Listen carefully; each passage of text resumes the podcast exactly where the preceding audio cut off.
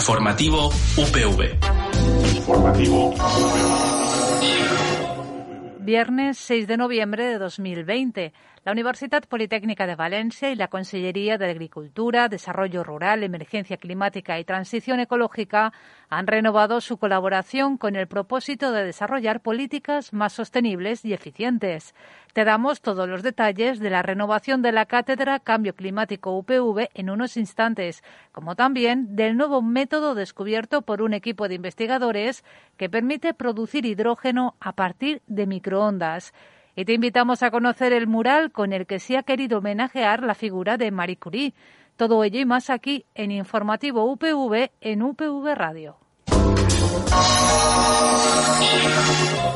Con la finalidad de promover actividades formativas, divulgativas y de concienciación dirigidas a la comunidad universitaria en materia de mitigación y adaptación al cambio climático, se puso en marcha en 2016 la Cátedra Cambio Climático esta iniciativa nació fruto de la colaboración entre la entonces Consellería de Agricultura, Medio Ambiente, Cambio Climático y Desarrollo Rural y la Universidad Politécnica de Valencia.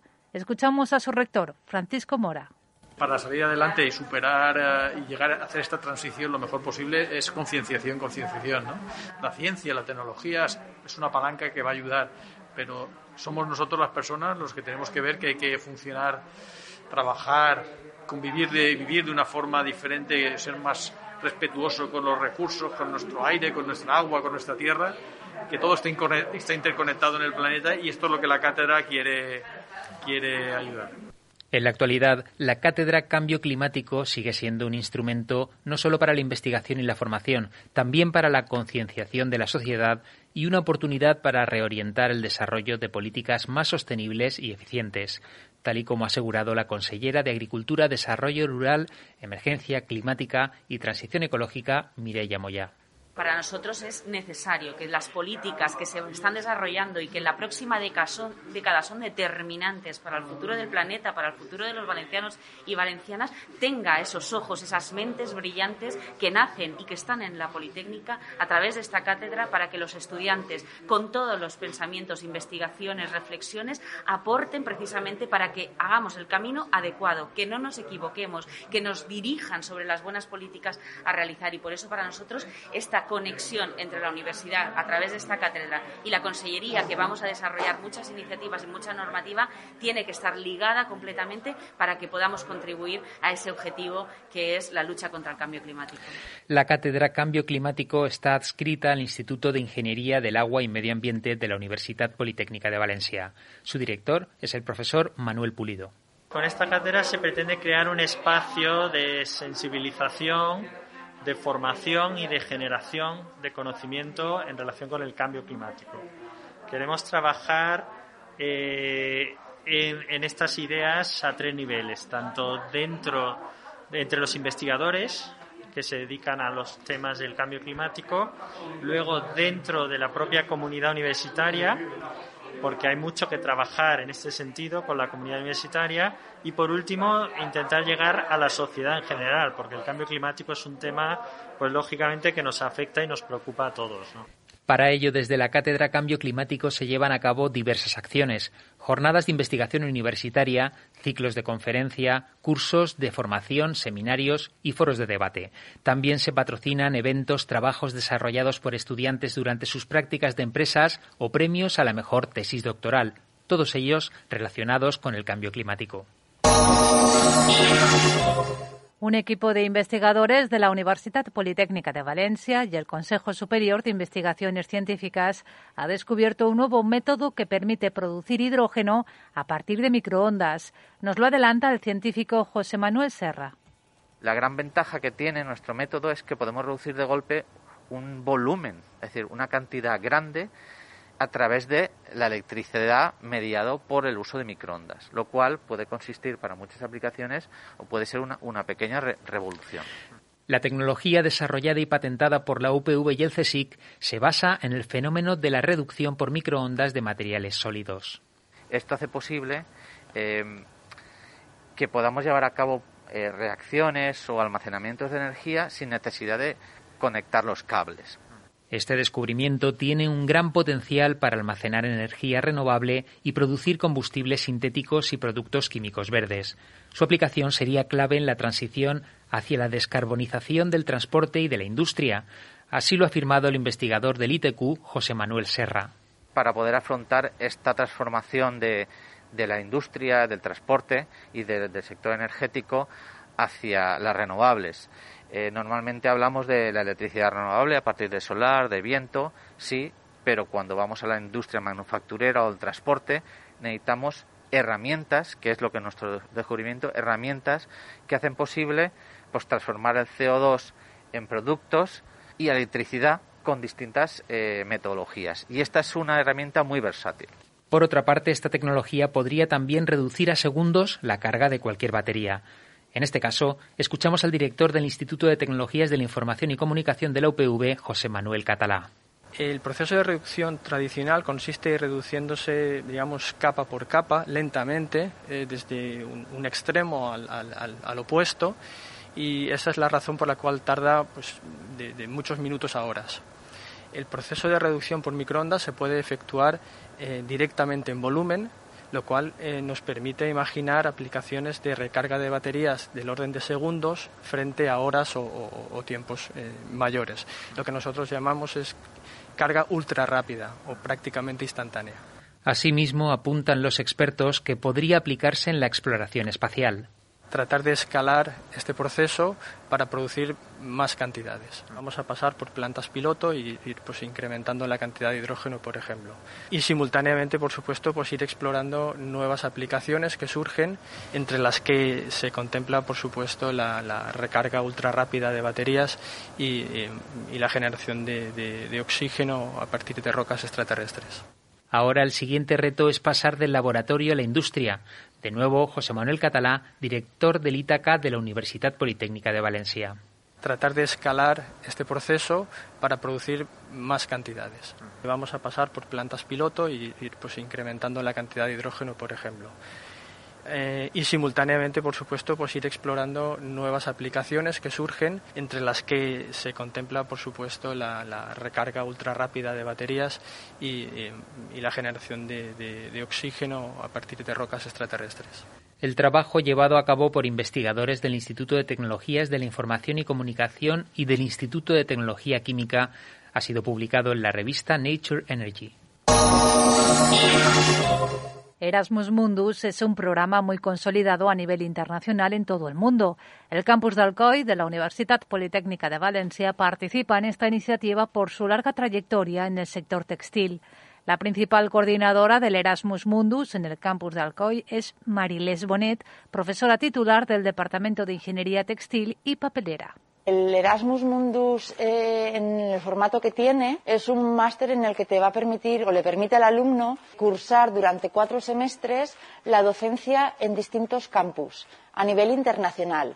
Entonces, aparte de que los contenidos que pueda obtener son contenidos en los que verá disciplinas impartidas por los más expertos a nivel mundial, ya que aunque estén en cuatro campus, el profesorado que accede a este tipo de, docencia viene de todo el mundo. Aparte de, esa versatilidad en el profesorado y que tiene eh, el profesorado puntero, lo que se va a encontrar el alumno es que también puede desplazarse o se desplaza por distintas áreas geográficas y le que le va a dotar de una riqueza cultural que de otra forma no tendría.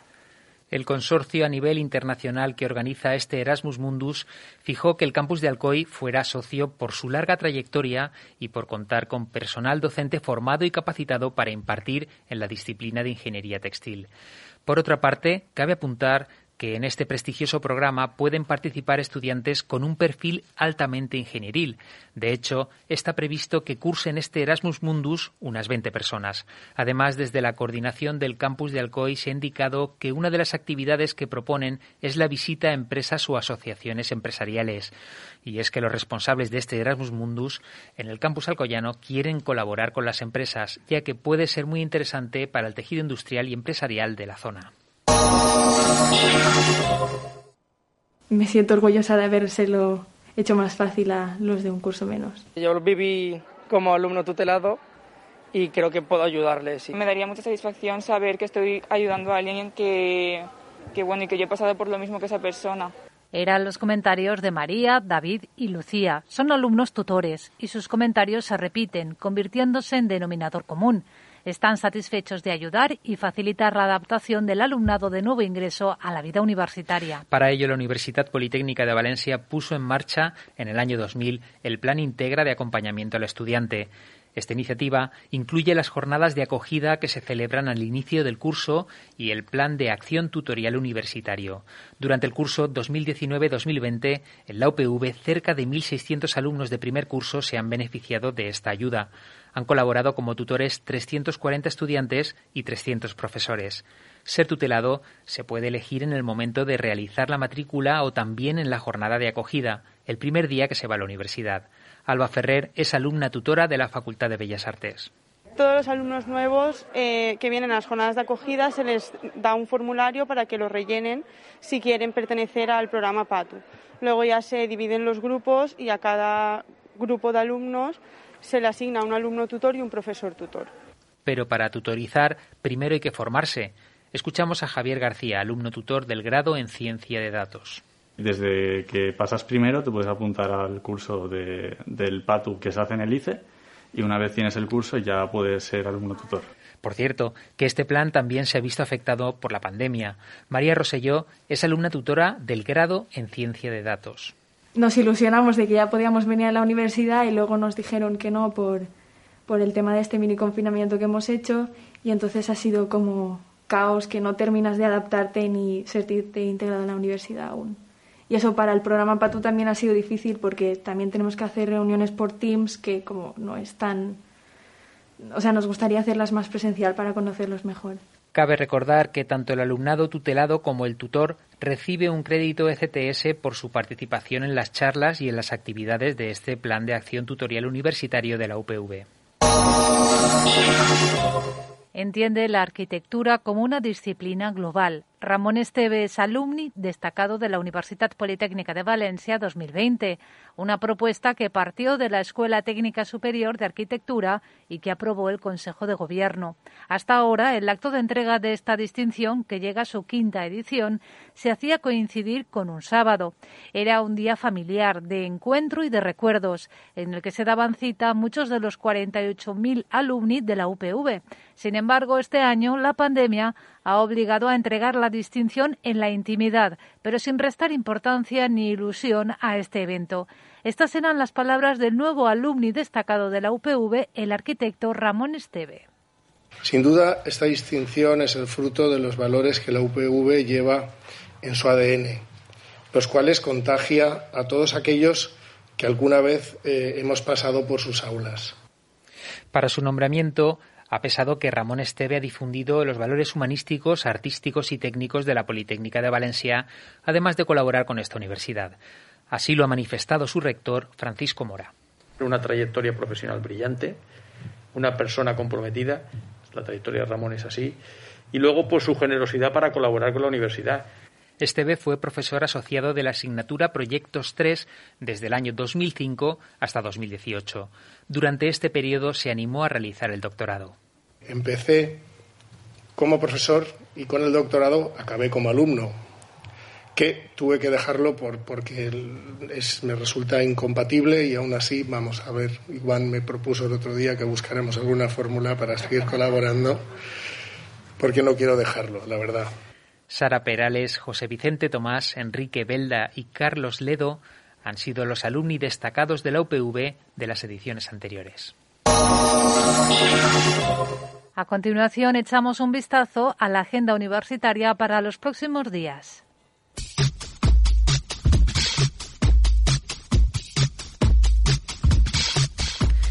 Nuria Ramón Marqués y Gerardo Jesús García Olivares del Departamento de Comunicación Audiovisual, Documentación e Historia del Arte organizan el segundo Congreso Internacional de Patrimonio Alimentario y Museos que se celebrará en línea en la Universidad Politécnica de Valencia la próxima semana, los días 11 y 12 de noviembre. El objetivo de este evento es crear un espacio de intercambio, reflexión y discusión entre investigadores, docentes, gestores de museos, estudiantes, acerca de la gestión del patrimonio alimentario y su, aplicación en los museos. Tienes más información en elgustoenelmuseo.com. Y también el día 12 de noviembre tendrá lugar y en línea la vigésima segunda edición de los premios y la Noche de las Telecomunicaciones Valencianas. Bajo el lema Seguridad en la sociedad hiperconectada, este evento busca resaltar y dar a conocer las claves del éxito en la era digital. Por la mañana se realizarán las conferencias y exposiciones de los patrocinadores y por la tarde se retransmitirá la entrega de premios. Recuerda, el jueves 12, premios y noche de las telecomunicaciones valencianas. El profesor del Instituto de Tecnología Química, Abelino Corma, ofrecerá una conferencia organizada por la Real Sociedad Española de Química el 19 de noviembre. Corma es un reconocido científico a nivel nacional y europeo que trabaja en el diseño molecular de catalizadores y en procesos catalíticos sostenibles en los campos del refino de hidrocarburos. Ha recibido multitud de premios por su labor investigadora. Es autor de más de un centenar de patentes y ha publicado cientos de artículos. Recuerda, el próximo 19 de noviembre, conferencia de Abelino Corma. El Servei de Promoció y Normalització Lingüística del campus de Gandia, en col·laboració amb l'Agència de Promoció del Valencià de l'Ajuntament de la ciutat i el Centre Internacional, organitzen una nova edició de cinema en valencià. La pel·lícula d'aquesta setmana és L'editor de llibres i es projectarà al Teatre Serrano. L'entrada és gratuïta amb el carnet universitari i de la xarxa municipal de biblioteques.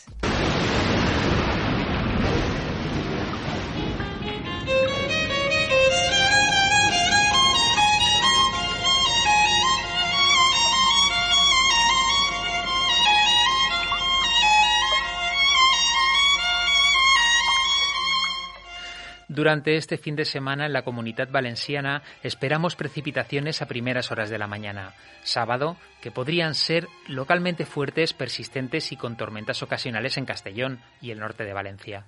Temperaturas mínimas en descenso. Y el domingo el cielo amanecerá poco nuboso, pero la jornada vendrá acompañada de nubes altas y las temperaturas seguirán en descenso. Es una información de la Agencia Estatal de Meteorología.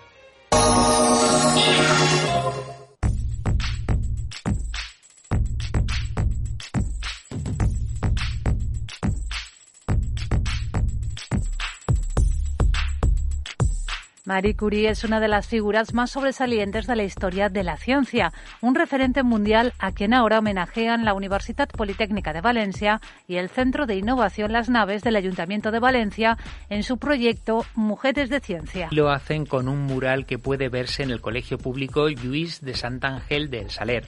Se trata de una obra de la artista gaditana Ana Barriga. La escuchamos.